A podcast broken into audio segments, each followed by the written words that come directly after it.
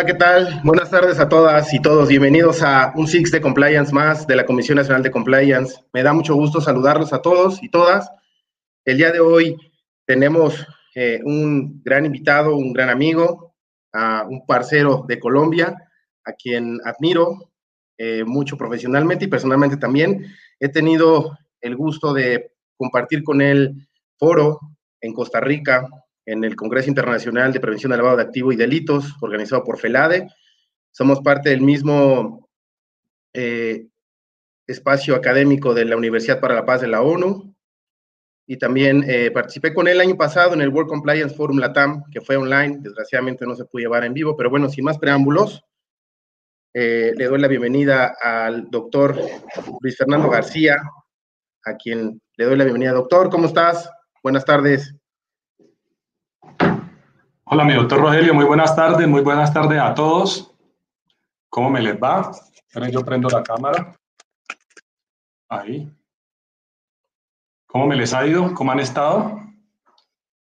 Qué gusto verte, doctor. Bienvenido a nuestro Six de Compliance, un espacio relajado en el que abordamos temas profesionales en, virtud del cumplimiento normativo, que sé que eres un especialista en esa materia y me gustaría que empezáramos a platicar un poquito acerca de quién es Luis Fernando García Caicedo en el ámbito profesional, contador de profesión, forense en temas de especialidad. Platícanos un poquito, doctor, por favor. Bueno, Luis Fernando García eh, es un contador público que ha hecho su carrera desde la parte judicial, investigativa, forense. Los estudios, pues, eh, resumidamente, son contador público de profesión, de profesión.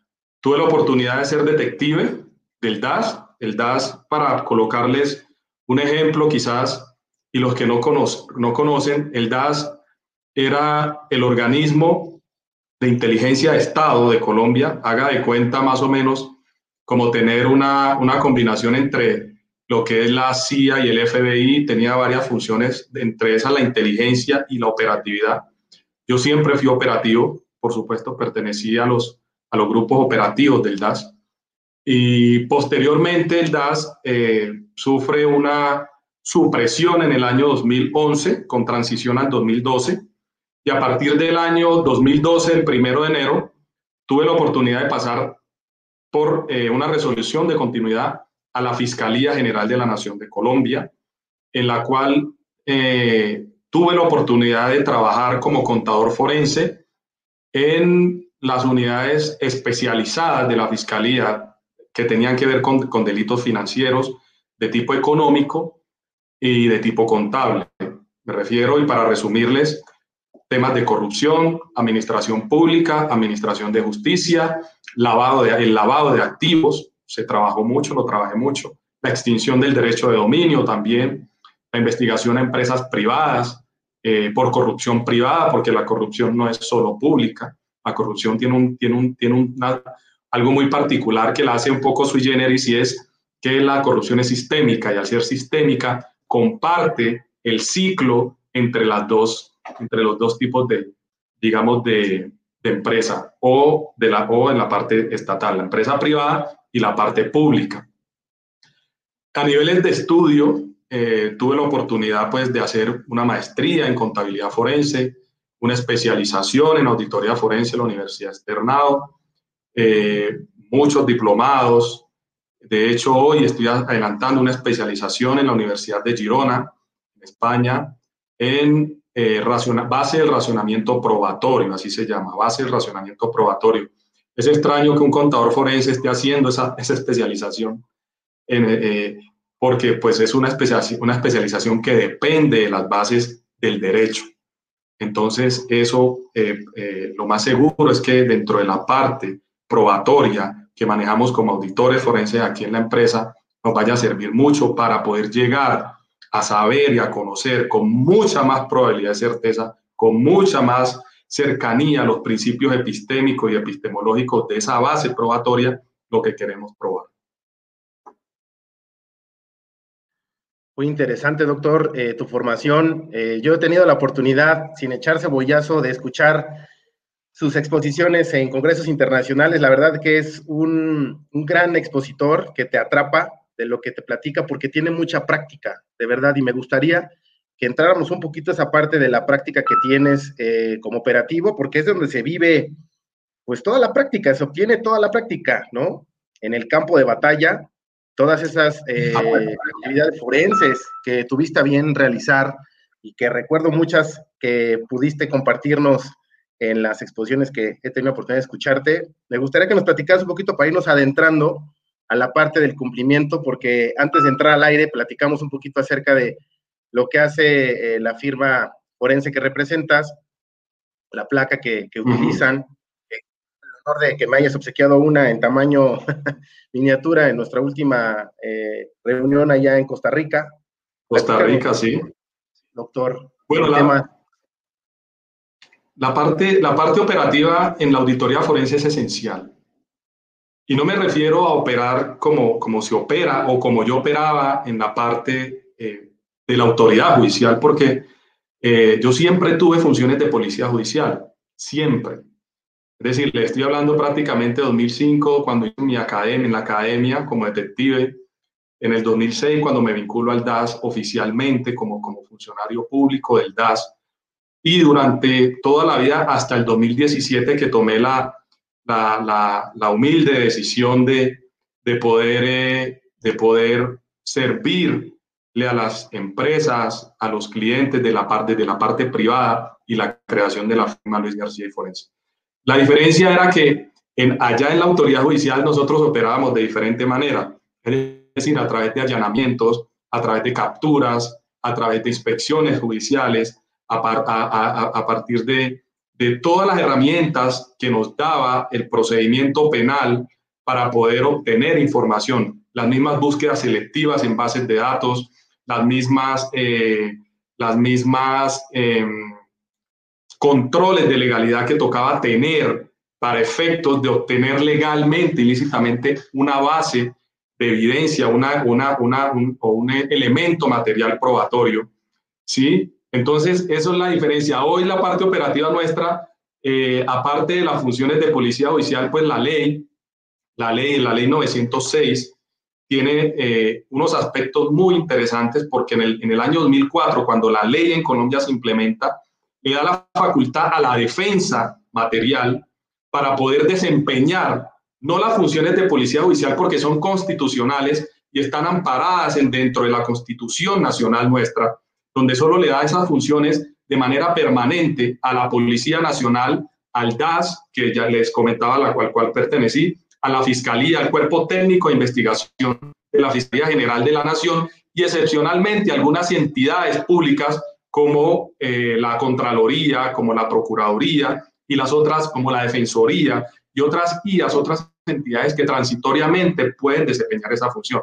Acá no la tenemos, pero la ley sí nos faculta para hacer inspecciones, por ejemplo, sin tener la función de policía judicial, nos faculta para hacer búsquedas, se le solicitar ante el juez búsquedas selectivas en bases de datos, porque no solo está la defensa, sino también están las víctimas. Y en los procesos convergen, en los procesos judiciales convergen víctimas eh, afectados directamente, materialmente por la conducta criminal. Eh, está la Procuraduría, que es la que de cierta manera de los intereses del Estado frente, frente al proceso. Está la Fiscalía, ¿sí? está el abogado y está el juez y están los medios de comunicación. Es decir, acá eh, el mundo, en el mundo forense es tan, tan práctico, tan pragmático que nos permite acercarnos a esas realidades o a esos hechos que nosotros queremos probar a través de las herramientas forenses que la misma ley nos ampara. De hecho, el ordenamiento legal contable nos permite también ejercer la función de peritos ante los diferentes órganos judiciales. Acá hay unas listas que se llaman las listas eh, oficiales de eh, auxiliares de la justicia que lo tiene la rama judicial. Están unos peritos que pertenecen a la Policía Nacional, normalmente a su DIJÍN o a su SIJÍN. También están unos peritos que pertenecen al Cuerpo Técnico de Investigación, es decir, al CTI, de donde yo eh, pertenecí. También hay otras unidades especiales dentro de la autoridad judicial como las PES, que son las policías económicas financieras, la, unidad de lavado de activos, la de extinción de dominio, las de administración pública. Es decir, esto es un mundo en el cual los forenses nos movemos y tenemos mucho margen de maniobrabilidad, mucho margen de poder impactar los procesos y los procedimientos de cumplimiento legal de las empresas. Por supuesto, también porque tenemos una visión importante y es que los que estuvimos adentro tenemos esa visión para poder eh, eh, ayudarles a las empresas a evitar caer en un campo en el cual no van a poder levantarse fácilmente. Porque las empresas una vez, y no solo las empresas, sino sus socios, sus propietarios, una vez reciben ese impacto mediático, reciben ese impacto del delito, probablemente su vida no va a ser la misma a partir de allí.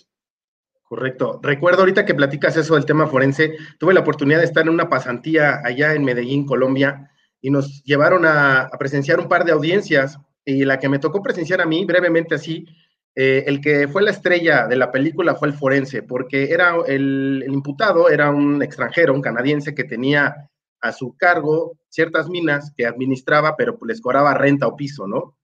Sí. Y entonces estaban en la audiencia y desahogaron una prueba donde el forense fue el que, un contador forense, recuerdo, el, juez, el, perdón, la fiscalía le preguntaba que cuál era la, intervención o la pertinencia tal vez de su, de su interacción en el juicio, pues que derivado de un orden de captura ingresan a la finca donde encuentran a este señor, lo detienen y entra él y encuentra carpetas donde llevan toda la administración y la contabilidad de, de, la, de las minas y además llevaba toda la, administración de todo lo que cobraba de piso, o sea, era tan, tan organizado que hasta eso lo tenía documentado, entonces él aporta esas, esas pruebas y la verdad es que me gustó mucho la forma en la que, digo, desarrollan las audiencias allá en Colombia, pero también la soltura que, que, el forense tuvo para poder explicar, ¿no? Sin, sin titubear, con conceptos legales eh, netamente de abogado, este, cuál era la, el alcance de esa, de esa intervención forense. Entonces, me queda claro, ¿no? Y me gustaría que ampliáramos un poquito para quienes nos están viendo en nuestras redes sociales, el tema de cómo impacta en temas de cumplimiento normativo, de compliance, el aspecto forense. O sea, para mí es como la, como el especialista, como el neurólogo, ¿no? Como ya meterte a las venas de las empresas donde de verdad es la línea tan delgada entre un atenuante tal vez, un eximente, o definitivamente meterse 100%. Entonces, ¿cuál es tu opinión respecto a la implementación de, un, de la figura del compliance, tú como forense, en beneficio, primero me gustaría, de, de las empresas? Sí, Rogelio, mira, es una, es, es, una base, es una base que de cierta manera está siendo implementada de una manera novedosa Recuerdo cuando hicimos, el, cuando hicimos la, la, primera eh, editorial de la revista de cumplimiento, donde tuve la oportunidad de participar con un artículo sobre esa articulación entre el cumplimiento legal, el compliance officer, como se llama, como se le llama legalmente, y la parte forense. Y logramos articular una figura ahí, eso yo no sé cuántos años puede tener, dos años quizás, que ya se hizo esa revista, un año, imagínate cómo ha pasado el tiempo. Tiene un eh, año, esta primera edición y está a su disposición. Quien guste, mándenos un correo a hola, con este, hola y les mandamos todas las ediciones. Y en la primera edición está un artículo que está refiriendo el doctor. Perdón, doctor. Sí, señor. Entonces, ese artículo mostraba un poco, eh, trataba de, de, mostrar un poco la articulación o el conocimiento base que debe tener un oficial de cumplimiento, aparte de lo legal, una parte forense. Porque la parte forense al oficial de cumplimiento sí le va a poder desarrollar esa competencia adicional, aparte de ese cumplimiento legal, los hechos que soportan las actividades de las personas. Y eso se hace ¿por qué? Porque cuando tú vas a hacer, por ejemplo, un proceso de circularización de tu cliente, un proceso de comprobación de tu cliente, un proceso de los movimientos financieros de tu cliente, tú de cierta manera estás haciendo, ahí estás desarrollando un proceso investigativo que te está llevando a conocer unos hechos. Lo que pasa es que la ley a veces, a ti como oficial de cumplimiento, te impide seguir un poco más allá para poder, hablando desde la violación de algunos derechos fundamentales como son la intimidad, ¿sí? Y el habeas data en estos casos, que son financieros, por supuesto, pero ojo que eso tampoco es un eximiente para, para que la persona en franca o el oficial de cumplimiento, le solicite a ese cliente información adicional. Que si el cliente no está en la capacidad de entregar, por supuesto, eso puede ser una, eh, eso puede ser tomado como una base para rechazar también o para poder ampliar o solicitar que a este cliente no se le realice algún tipo de operación comercial. Entonces, si no vamos más allá, un, poco más allá, eso, eso, eso también nos puede afectar el trabajo, en este caso como oficiales de cumplimiento de la ley. Por el lado de la práctica, claro, maestro, así fue. Eh, en los juicios es donde realmente uno ve el impacto que puede llegar a tener la labor del contador o el auditor forense. Es en esos juicios, en esas audiencias, donde clientes, donde personas naturales, donde personas jurídicas se presumen que han sido perpetradas, infiltradas, penetradas en el buen sentido de la palabra por un capital eh, criminal o por dineros que en estos casos pueden llegar a tener un origen que no está del todo claro. Y lo que usted dice es cierto, el forense utiliza todas sus herramientas para esculcar. Aquí le llamamos el ADN, ¿sí? El ADN es lo más complejo que tiene el ser humano, ¿sí? Su genoma es lo más complejo que hasta hoy se ha podido establecer sobre el cómo funciona el ser humano. Y nosotros los forenses tratamos, sobre todo los contadores forenses, tratamos de ir a ese genoma, tratar de ir a esa complejidad de ese proceso para poder sacar desde allá y mostrar realmente al mundo entero, a la audiencia pública, qué fue lo que realmente pasó. Porque en ocasiones existe algo que se llama la mediatez, ¿sí? A veces por dar un buen resultado, por dar un resultado positivo, las autoridades omiten algunas circunstancias, pero también a veces se exceden en otras. Y el, el contador forense debe ser incólume, debe ser una persona neutra, que no está ni para allá ni para acá, sino que lo único que quiere es probar a través de su conocimiento de base científica que pueda llegar a desarrollar que los hechos económicos, los hechos financieros bases están en el margen en el cual se forja la legalidad. Y ahí es donde realmente estamos eh, siempre apoyando las, eh, las empresas, estamos apoyando a, a las autoridades judiciales como eh, una base científica eh, de medio probatorio. ¿Qué, casuística es la, especialización ¿no? y la formación como forense? Admirable y respetable. Mira, pues aquí tenemos un, empezamos con un par de preguntas que van acorde. Eh, Luigi Méndez, gracias por, por, seguirnos. Y no, te pregunta, ¿sería conveniente y cómo podría integrarse el uso de datos personales que recaudan las redes sociales para la investigación forense sin que los datos caigan en manos equivocadas. Eso, eso es bien complejo. Es bien complejo, Luigi. El tema de las, de las, redes, de las redes sociales, eh, sin mencionar acá nombre, es complejo. ¿Por qué? Porque en las investigaciones forenses tienen un, un, eh, una situación, por decirlo así, tienen un, un efecto que puede llegar a ser considerado lícito o ilegal. ¿sí? En el margen de la ley me refiero o en el margen de la violación de algunos procesos investigativos para poder obtener la información.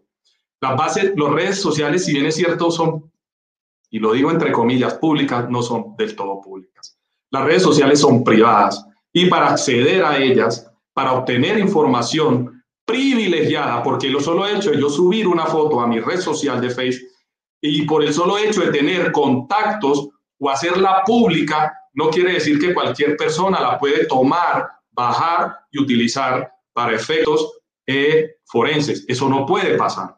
Para eso existen los jueces de control de garantía, y lo digo por Colombia, donde si necesitamos obtener información de fuentes abiertas como son las redes sociales, tenemos que surtir unos procesos, unos procedimientos legales, un control previo, un control posterior, oficiar a la, a la empresa que en este caso puede ser, puede estar donde están los servidores, y lo digo un ejemplo, por ejemplo Facebook, donde están los servidores de, de Facebook, ya hay unos enlaces, ya hay unos oficiales de cumplimiento de Facebook que son los que se encargan precisamente de darle respuesta a, los, a las autoridades judiciales. Es como cuando uno va al banco y le piden, ustedes quieren pedirle información financiera a Luis Fernando, el banco, ustedes llegan a pedir información, el Banco Central les va a decir que no. Muéstrame una orden judicial, muéstrame una orden legal, muéstrame qué procedimiento vas a hacer para poder obtener la información. Si lo vas a hacer a través de un procedimiento que se llama inspección judicial contable o financiera, o si lo vas a hacer a través de una solicitud formal. ¿sí? Todos esos procedimientos son los que hacen legal o ilegal la obtención de la información de bases de datos públicas, que como les digo, no son tan públicas. Las redes sociales son privadas porque las personas tendemos a subir a estas redes información que es nuestra y es personal.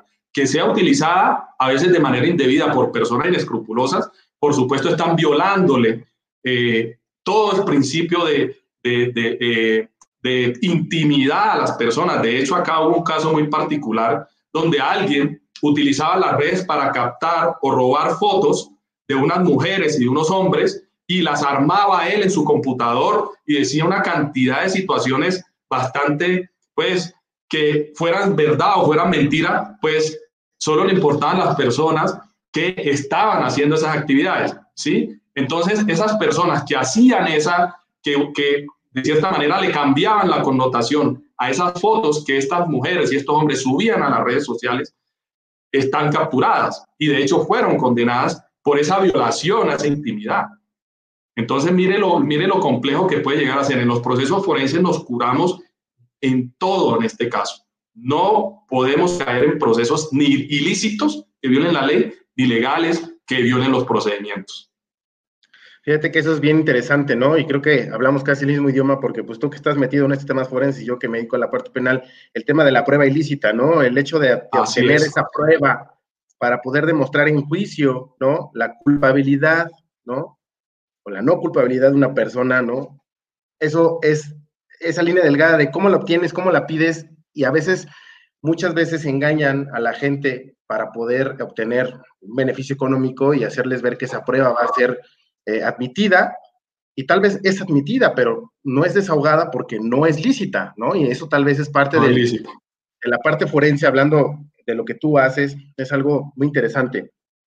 Eh, igual Luigi Méndez te pregunta, doctor, ¿cómo vislumbran el futuro de la investigación forense? Esa es la primera pregunta. Si quieres, vamos por esa primero. ¿Cómo vislumbran el futuro de la investigación forense? Bueno, la investigación forense tiene, tiene, varias, tiene varias connotaciones o varias implicaciones. La primera implicación o la primera eh, connotación es que en el mundo forense hay diversidad de profesiones y profesionales. Yo les hablo por la auditoría forense por la contaduría forense. La auditoría forense tiene una versatilidad o la contabilidad forense, como algunos lo llaman, dependiendo del país donde se desarrolle, tiene un proceso de versatilidad que, permite articular no solo, no solo la parte privada, perdóname, no solo la, no solo la parte privada, no solo la parte privada, sino la parte pública. No solo permite ser interdisciplinaria, sino interinstitucional. Les voy a colocar un ejemplo. En alguna oportunidad eh, tuve la fortuna de dirigir una investigación en una ciudad acá en Bogotá, acá en Colombia, perdón, y para efectos forenses, para complementar, eh, yo trabajaba en la fiscalía, en el CTI, para complementar este, este dictamen, para complementar la investigación con un piso de efectividad, es decir, con un con una, con, estadísticamente hablando, con un porcentaje de certeza alto. Necesitábamos eh, obtener los conocimientos técnicos o especializados de un experto en semáforos. En semáforos. Y buscamos en toda la Fiscalía General de la Nación, que es la entidad más grande que tiene el Estado, y más descentralizada porque está en casi todas las regiones del país. Y humanamente también. No tenía un experto en semáforos. No había. En la fiscalía no había un experto en semáforos. En semáforos. ¿Qué nos tocó? Apelar a la empresa privada, a las universidades. Entonces fuimos a varias universidades a nivel nacional, tocamos la puerta para ver si dentro de los programas de ingeniería tenían expertos en semáforos. Y vaya sorpresa, una sola universidad de todas las que tocamos tenía un experto en semáforos a nivel nacional. Un experto en semáforo. Él es una persona privada, él de forense no sabía nada. De hecho, conoció que había un tema forense cuando conoció el caso. Por supuesto, en Colombia es de carácter obligatorio, cuando la ley así lo exija, el experto o el profesional de manera obligatoria tiene el deber legal de poder asistir a un proceso. Eh, esta persona se convocó, esta persona le gustó el trabajo, le gustó y, e hizo un peritaje técnico para la Fiscalía General de la Nación en su momento, y no le estoy hablando de tiempo muy, muy lejano, le estoy hablando del 2016, quizás 2017, ¿sí? Y eso fue a juicio, las pruebas contables forenses fueron al juicio junto con las pruebas técnicas periciales eh, eh, del experto en semaforización y pudimos obtener un muy buen resultado. Entonces, mire que el mundo forense es tan diverso como lo son las ciencias o como lo son las disciplinas que convergen a, nuestro alrededor. Tenemos expertos forenses en todo, datiloscopistas, lofoscopistas, criminalísticos, fotógrafos forenses, tenemos médicos forenses, biólogos forenses, tenemos tanatólogos, tenemos, decir, mundo y podemos apelar a cada una de esas ciencias que nos pueden ayudar a hacer nuestro trabajo. De verdad que eso es bien, bien interesante porque a mí en la práctica me toca trabajar con contadores, netamente contadores de empresa, que lo que les pedimos es realizar, tan solo les pedimos, fíjate, un dictamen en el que nos aporten el daño o el quebranto que la empresa tiene por eh, un robo, entonces empieza a haber problemas. Híjole, es que yo no sé hacer un dictamen. Bueno, necesito que me acredites, ¿no? Contablemente cuál es ese quebranto que la empresa está teniendo para que la autoridad lo reciba y se vaya a daños, daños y perjuicios en materia penal.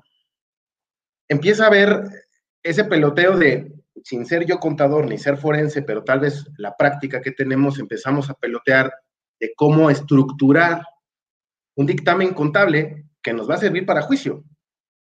Entonces, les empieza a interesar y entonces sucede eso.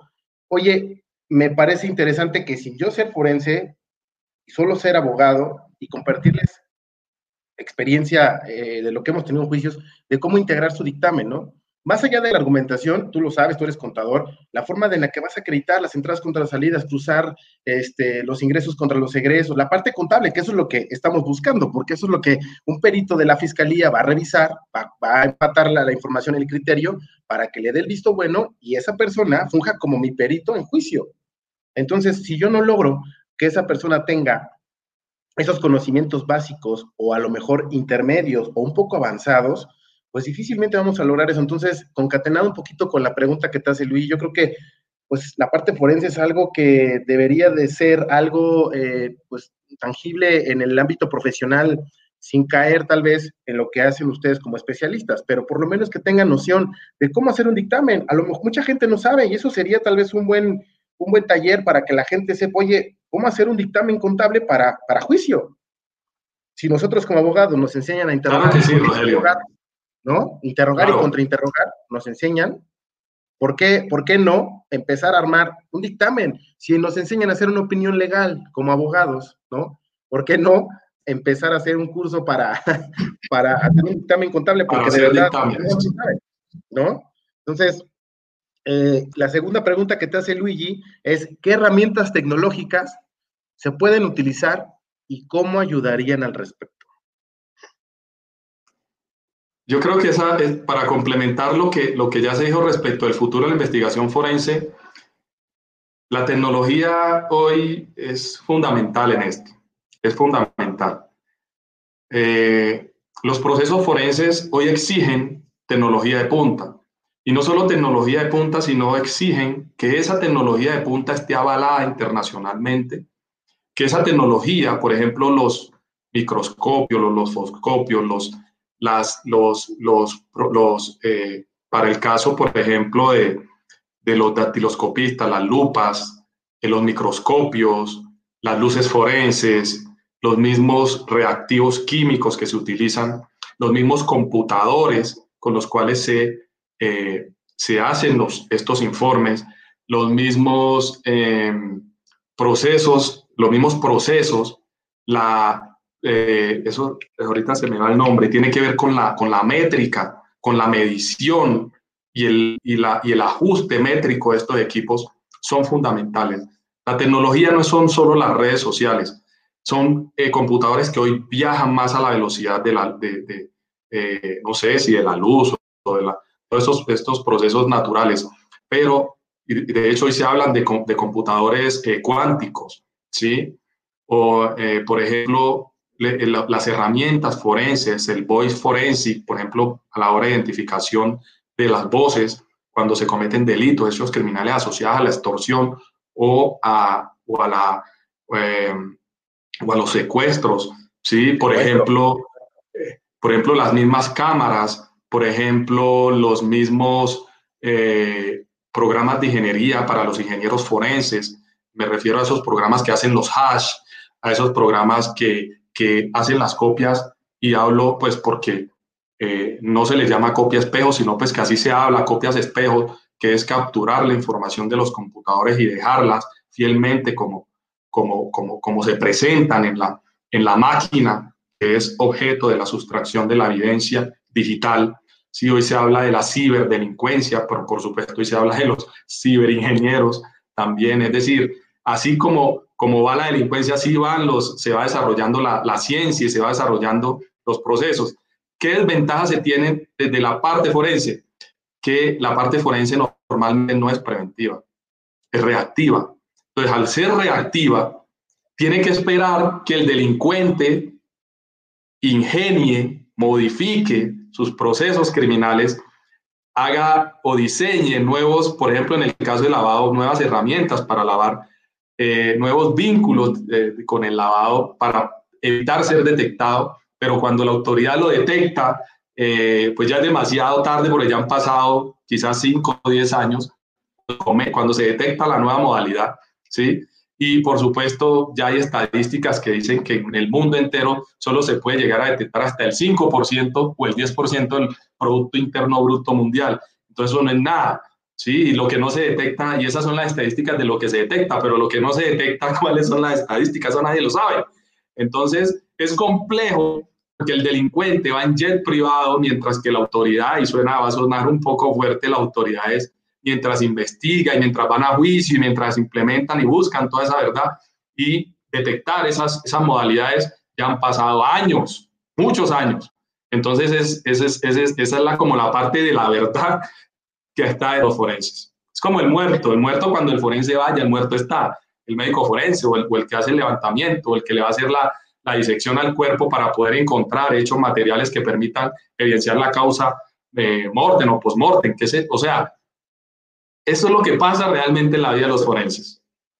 Coincido contigo totalmente y de verdad me uno a la moción de que la delincuencia va en jet y la autoridad, digo, en temas de ciberataques, ciberdelincuencia, digo, la policía cibernética está pues, en pañales, ¿no? Y digo, no es que yo sepa más, pero si es autoridad y es la que nos da esa certeza jurídica para poder denunciar y integrar una carpeta y darle continuidad y ni siquiera lo hacen. Entonces, yo creo que nos falta, digo, yo siempre lo he dicho, eh, somos operadores de un sistema eh, judicial o penal y creo que el sistema tal vez no llega a ser malo, solamente que hay deficiencias por quienes lo operamos, pero si también quienes lo operamos, quienes lo operamos, no nos ocupamos de especializarnos, capacitarnos, documentarnos, ¿no? De comprar un libro, aunque sea no buscar en internet, comprar un libro.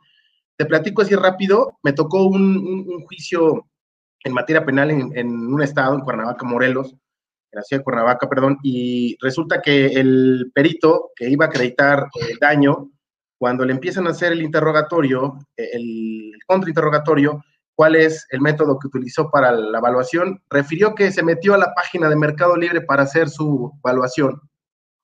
O sea, ah. para darle el precio, el precio, el valor intrínseco a los bienes que habían robado, refirió que lo había obtenido desde la página de internet de Mercado Libre para dar una referencia. Entonces desestimaron la prueba y entonces sí fue, yo estaba del lado de, la fiscalía, porque pues era de la víctima y obviamente era nuestro perito y había platicado con el fiscal, oye, ¿qué onda? O sea, una cosa tan sencilla que no lo pues ya habíamos platicado, que era lo que tenía que preparar y cómo tenía que... No, él así lo dijo abiertamente. Entonces digo, cierro el paréntesis y de verdad que es un tema que nos ocupa y como digo, el tema docente, ¿no? O el tema de estudio es algo que todos, sí, ser forenses o no, ser litigantes, ser abogados de empresa, ser oficiales de cumplimiento nos obliga a, saber, a leer, a conocer, a interpretar, a, practicarlo. Entonces, entrando a esa materia, me gustaría que en el ámbito docente nos platicaras qué hace Luis Fernando.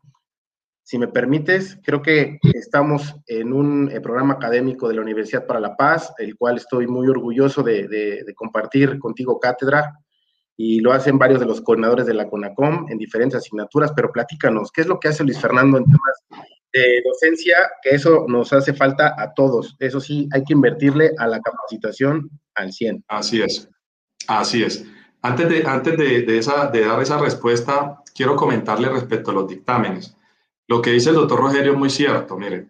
Por eso, antes de que un abogado sea en la jurisdicción que vaya a hacer uso de la pericia contable forense, ese contador forense, tiene que tener seguridad de cuál es el profesional que va a ir a acompañarlo a él a defender su teoría.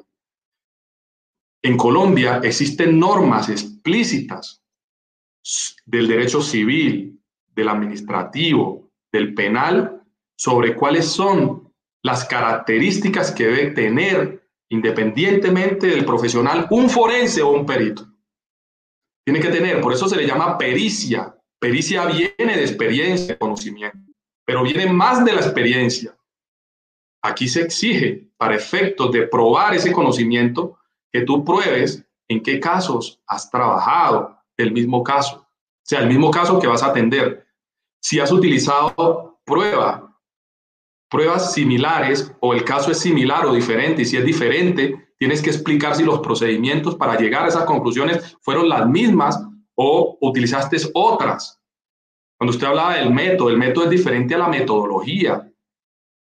Tú tienes que utilizar métodos científicos de búsqueda de información.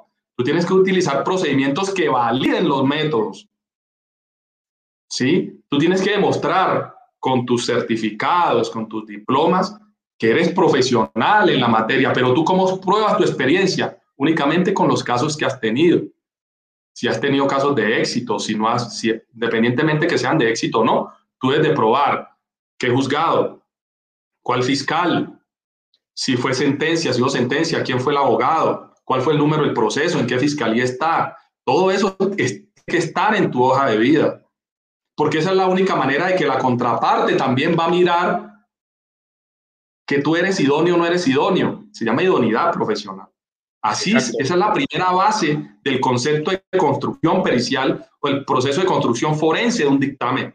Y es la capacidad que pueda tener el forense para poder llegar a hacer, a construir un dictamen. Y el dictamen tiene también una base cómo se construye. No se construye así a la loca. Independientemente que, existen, que existan jurisdicciones o que existan diferentes o, eh, diversos tipos de delitos, el dictamen se construye con una base de opinión pericial que también está en la norma. Y entonces ya pasando, haciendo esa claridad, pasando al tema académico, sí, efectivamente, he tenido hace algunos años la fortuna y la bendición de poder ser docente catedrático en muchas universidades, en varias universidades, eh, de primero desde prácticamente 2015, 2014, vengo ejerciendo la docencia en la Universidad Central. Tuve la fortuna, la fortuna de estar en la cátedra Auditoría Forense de programa de formación de, eh, de, auditores. ¿sí?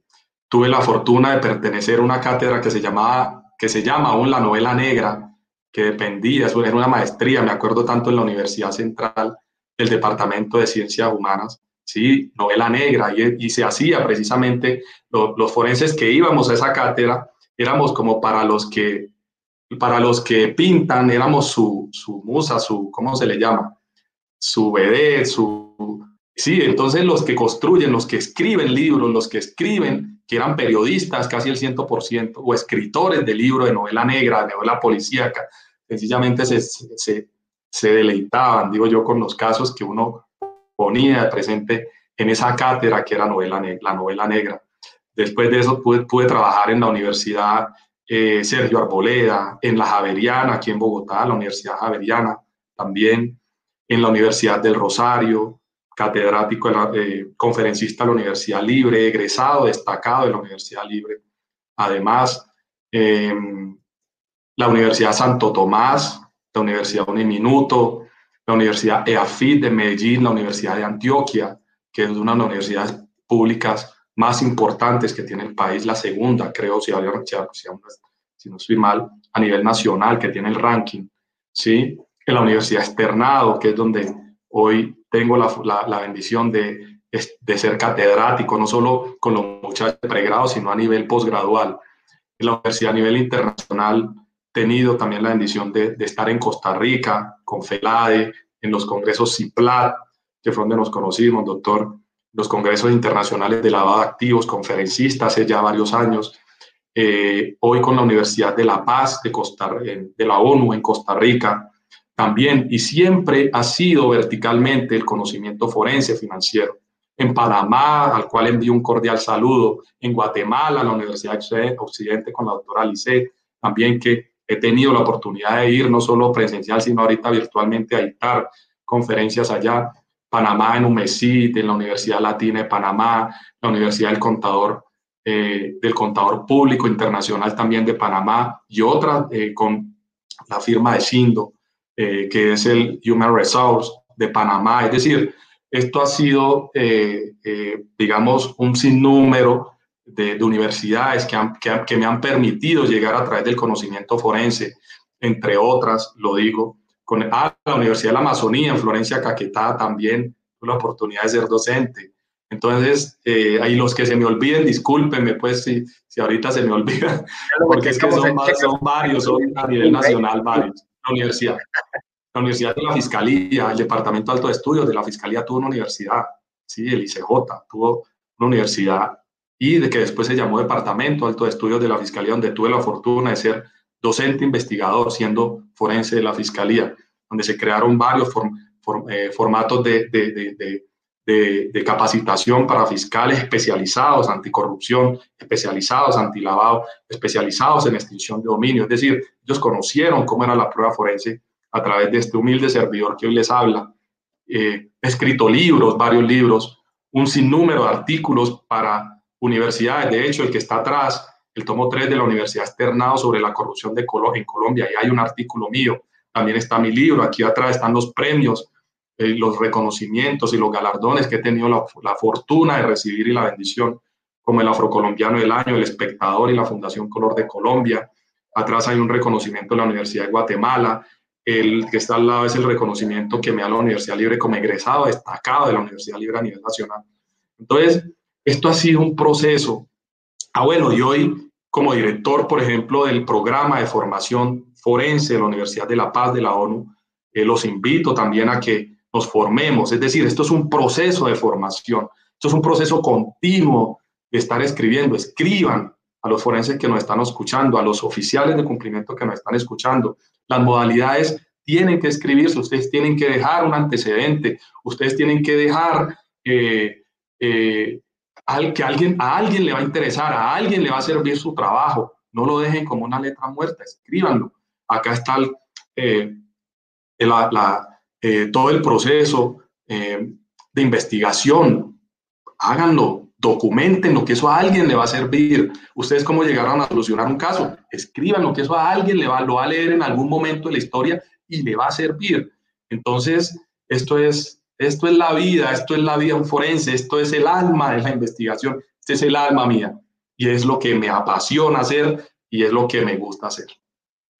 Doctor, pues eh, lo escucho y espero llegue a todos igual con esa pasión con la que nos transmites lo bien que, la pasas al ser forense, cómo lo disfrutas, cómo compartes en cada cátedra, exposición internacional que das, eh, atrapas con, toda la información y la práctica que traes. Y me gustaría que estamos casi por cerrar este espacio, me gustaría que nos platicaras cuál es el proyecto más próximo que tienes eh, en puerta. Ya me lo platicaste, es muy interesante. Me gustaría, por favor, que lo compartieras. Este, a todos creo que les puede interesar bastante. Bueno, el proyecto que esta semana eh, se dio, y puedo decirlo pues que se dio porque ya tenemos el programa, ya, ya la universidad nos ha dado el visado para poder iniciar con los programas de formación internacional en auditoría forense. La Universidad de La Paz, la University for Peace de la Organización de las Naciones Unidas, es la única universidad que tiene la Organización de las Naciones Unidas y su sede es en Costa Rica, junto con la Fundación para el Estudio del Lavado de Activos, FELADE de Costa Rica, y la firma Luis García y Forense y toda su experiencia, en, se ha creado el programa de formación internacional para autores forenses o en auditoría forense. Luis Fernando García es su director, el doctor Rogelio eh, es docente internacional de las certificaciones, de las especializaciones y de la maestría, ¿sí? Internacional en, en investigación y en auditoría forense. Vamos a hablar de la auditoría forense pura. Es decir, y esto no tiene ningún antecedente porque en el mundo no hay quien certifique auditores forenses. Y ya la universidad es el, nos dio el respaldo, nos dio su apoyo. A FELADE nos dio su apoyo. La firma Luis García dio su apoyo y entregó los elementos para poder formar internacionalmente todos los profesionales y no solo los auditores forenses, también los oficiales de cumplimiento, también los abogados, cualquier profesional que quiera formarse y poder tener esa calidad, porque ya hemos visto los problemas que tienen por la formación en los juicios, ¿sí? Una manera es de descalificar tu trabajo. Tú puedes tener un muy buen trabajo, es tu, es tu capacidad. Y la capacidad se mide por la formación. Y si tú no eres capaz de sostener un proceso de verdad, un proceso probatorio que tú hayas hecho y que hayas llevado a un juicio, vas a tener inconveniente. Y eso es lo que queremos a través de la Universidad para la Paz de la ONU de Costa Rica, FELA de Costa Rica y la firma de eh, peritos contables, Luis García y Forenses, llevar a ustedes con todas las exigencias académicas internacionales y con los mejores docentes a nivel internacional. Es decir, van a tener cómo, cómo poder eh, hacerse especialistas de verdad en auditoría forense. por supuesto, tenemos también el apoyo de otras universidades, ¿sí? Entonces, eso, eso va a ser muy importante. Pues, doctor, eh, me da mucho gusto el que estés iniciando este 2021 con un gran proyecto que no dudo ni un segundo que va a ser todo un éxito porque es algo que nadie tiene. Y también, de verdad, agradezco el que hayas considerado incluirme en, en ese claustro docente. Espero no, no quedar mal y si necesitan alguna información de ese programa académico, está el correo del doctor en pantalla, está el de su servidor y también pueden pedirlo a hola.conacom.org para que podamos compartir información de los programas académicos de la Universidad para la Paz de la ONU. Y sin perder el tiempo, es eh, importante, mira, hay un par de comentarios y preguntas Misael Figuerado, eh, Figuerado, Figueredo, perdón, Sánchez. Creo que la investigación forense será cada vez más relevante y el fraude y los delitos financieros crecen cada vez más. Necesariamente hay que apoyarse en la tecnología para darle más celeridad a los procesos. Tecnologías como inteligencia artificial, big data, blockchain, me queda, no me queda duda.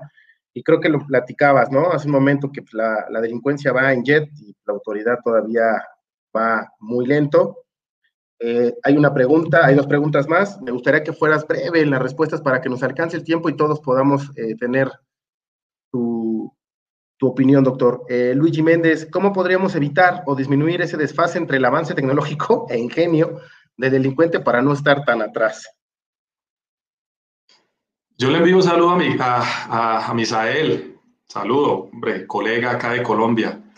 Luigi, esa, esa pregunta es muy interesante, es bastante interesante, mira, eh, pero pues ir adelante de la, del delincuente desde la parte forense es complejo, ¿sí? pero el desarrollo de tecnologías, por ejemplo, el Big Data, la inteligencia artificial va a permitir, hay algunos programas, por ejemplo, el de, el de Marta, el de las, ella se hace llamar, y la cual envío un cordial saludo en Estados Unidos, la colega Marta, la perseguidora de fraudes. Ellos tienen un, programa ¿sí? que persigue o que trata de, a través de la analítica de Donald Cressey, ¿sí?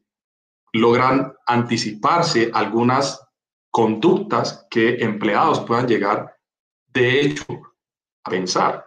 Es bien interesante. Pero de, de cierta manera, eso requiere para su comprobación un proceso forense.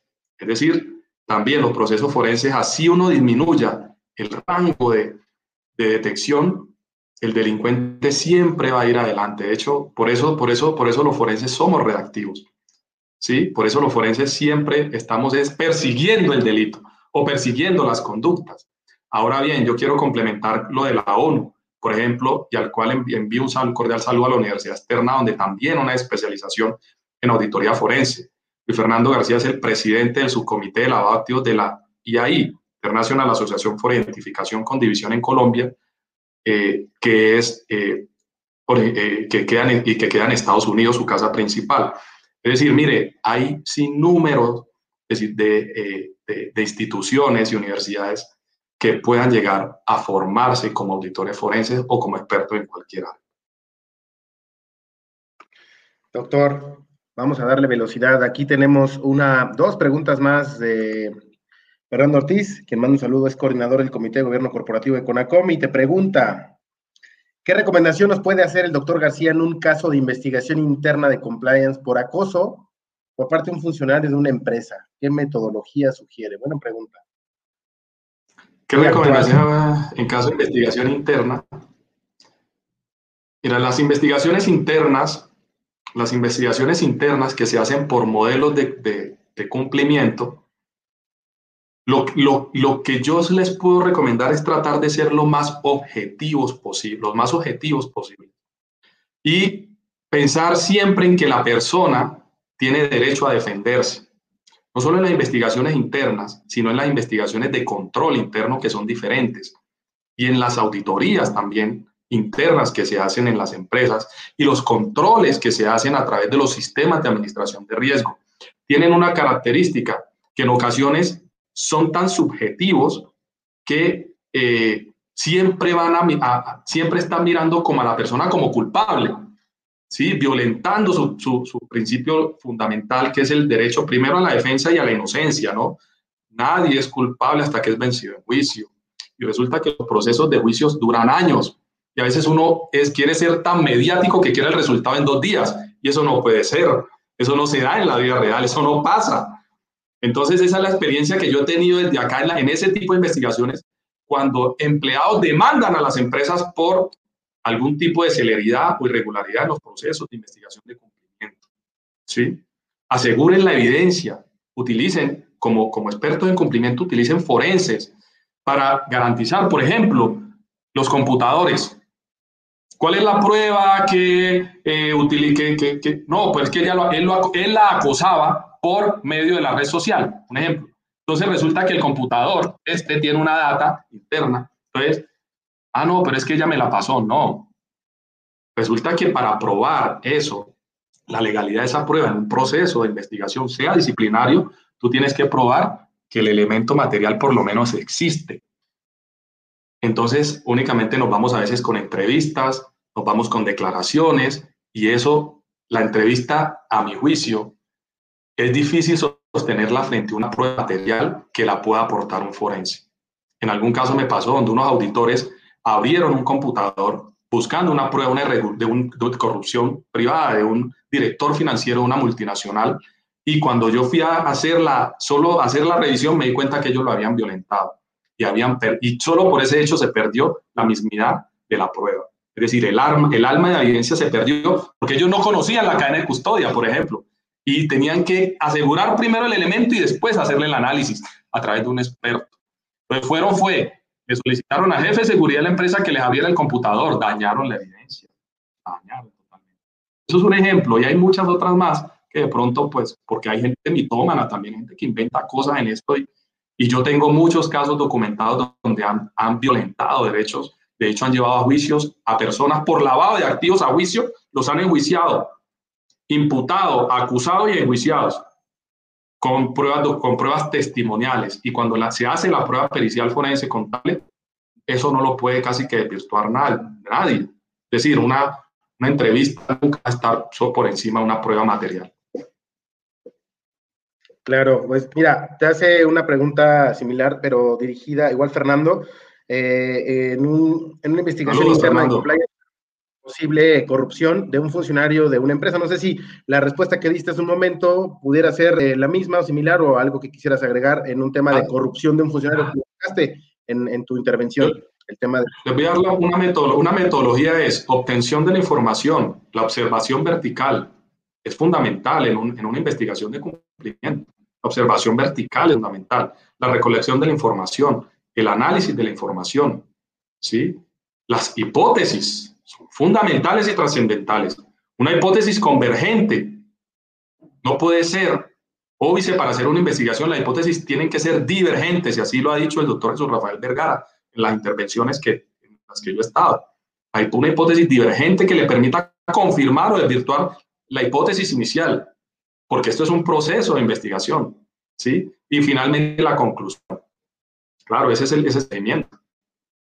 Esa es la metodología. Pues, tema de, la, lo que hablabas, el tema de la fijación, del embalaje, de la cadena de custodia, que como lo digo, tú como forense lo sabes, yo tal vez por la práctica que tengo en la materia lo sé, pero muchas veces eso vulnera, ¿no? Altera y hace ilícita esa prueba, que era lo que platicamos hace al inicio de esta charla, pues son cosas que muchas veces no conocen, pero porque no se acercan a la capacitación, entonces yo creo que sería interesante que se acerquen a, capacitarse, a dotarse de esos conocimientos que no dejan de ser de un especialista porque tampoco podemos fungir como peritos hasta que no tengamos los conocimientos suficientes, corrígeme doctor, pero pues por lo menos entender, yo lo hago con la de poder entender el idioma de ustedes, o sea, yo al ser abogado estoy obligado a conocer cuál es tu, idioma, por lo menos entenderte, para poder pelotear un asunto y poderte llevar y llevarte de la mano, pero si no lo conozco, difícilmente voy a lograr un éxito, ¿no? En, mi juicio, en mi teoría del caso, o sea,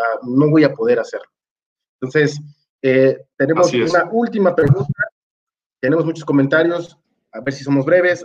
Eh, nuevamente, actualmente los delitos son internacionales. ¿Cómo podríamos realizar y organizar la cooperación internacional, por ejemplo, con compartir bases de datos? Esa respuesta es compleja. Digamos que los países tienen jurisdicciones, los países tienen su propia normatividad. Por ejemplo, Colombia tiene una oficina de Cancillería, ¿sí? donde se solicita, donde si tú quieres colaboración internacional a través de los canales oficiales, tú puedes ir a esa oficina y solicitar información. Por supuesto, con todas las órdenes y con todo el protocolo que tiene el Estado colombiano para solicitar información. Pero hay países, por ejemplo, que la cooperación internacional es casi nula. ¿Sí? Por ejemplo, los paraísos fiscales. Los países que son considerados paraísos fiscales normalmente no colaboran con, con las autoridades judiciales pues porque son autónomos y porque su normatividad así, la, así, lo, así lo permite y no dan información. Por ejemplo, en, en esos casos, eh, sé que Panamá ha abierto, ¿sí? por ejemplo, a la cooperación internacional. Hace muchos años viene cooperando porque hay personas que van y abren sociedades offshore en Panamá para hacer sus eh, temas criminales, pero eh, hoy Panamá colabora y a mí me consta con información de personas que tienen negocios allá. Ese es un ejemplo, ese es uno, de los ejemplos. Por ejemplo, Costa Rica, Estados Unidos, Brasil, Argentina, Chile, Perú, el mismo España, por ejemplo, tuvimos un caso donde las personas de aquí se van para otros países y eh, a través de la cooperación internacional, por ejemplo, son deportados a Colombia. Y como eso hay muchos casos. Es fundamental, claro, sobre todo en temas de operaciones financieras, la cooperación internacional de países es fundamental.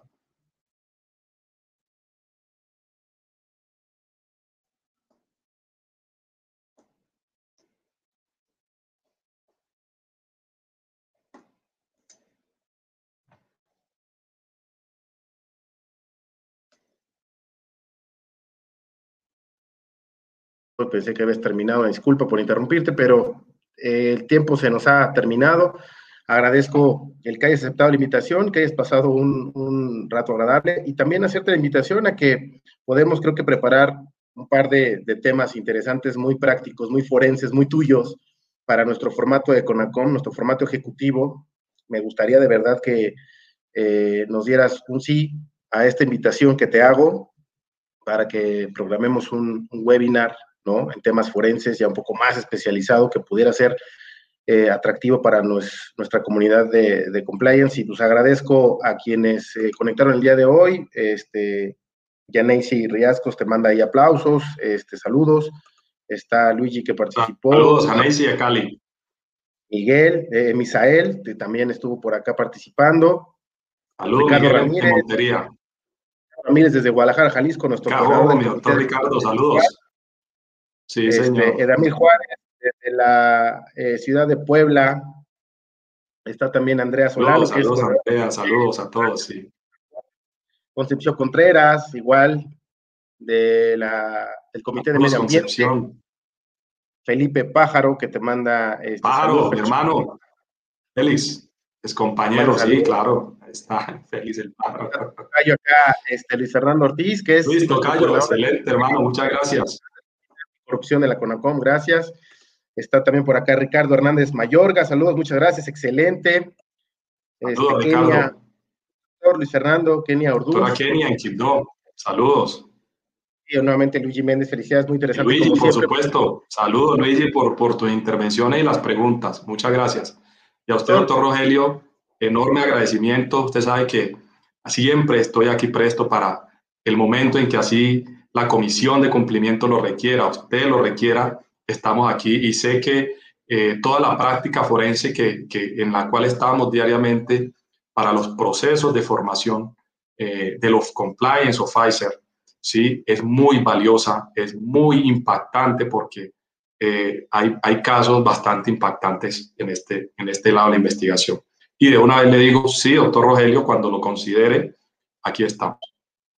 Gracias, doctor. No esperaba menos y les agradezco a todos los que se conectaron hoy con nosotros a nuestro segundo Six de Compliance de este 2021.